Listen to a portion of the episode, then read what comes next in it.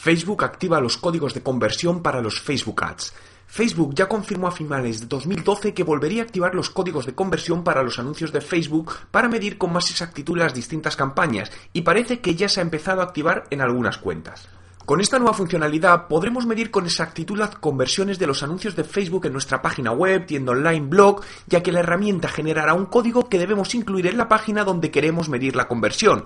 Para conseguir el código deberás dirigirte a tu gestor de Facebook Ads y en el proceso de creación del anuncio en el apartado campaña, precios y programación aparecerá una opción llamada Conversion Tracking donde podrás seleccionar el objetivo de nuestra conversión, registro de formulario, venta de e-commerce y directamente nos dará el código a insertar en la página.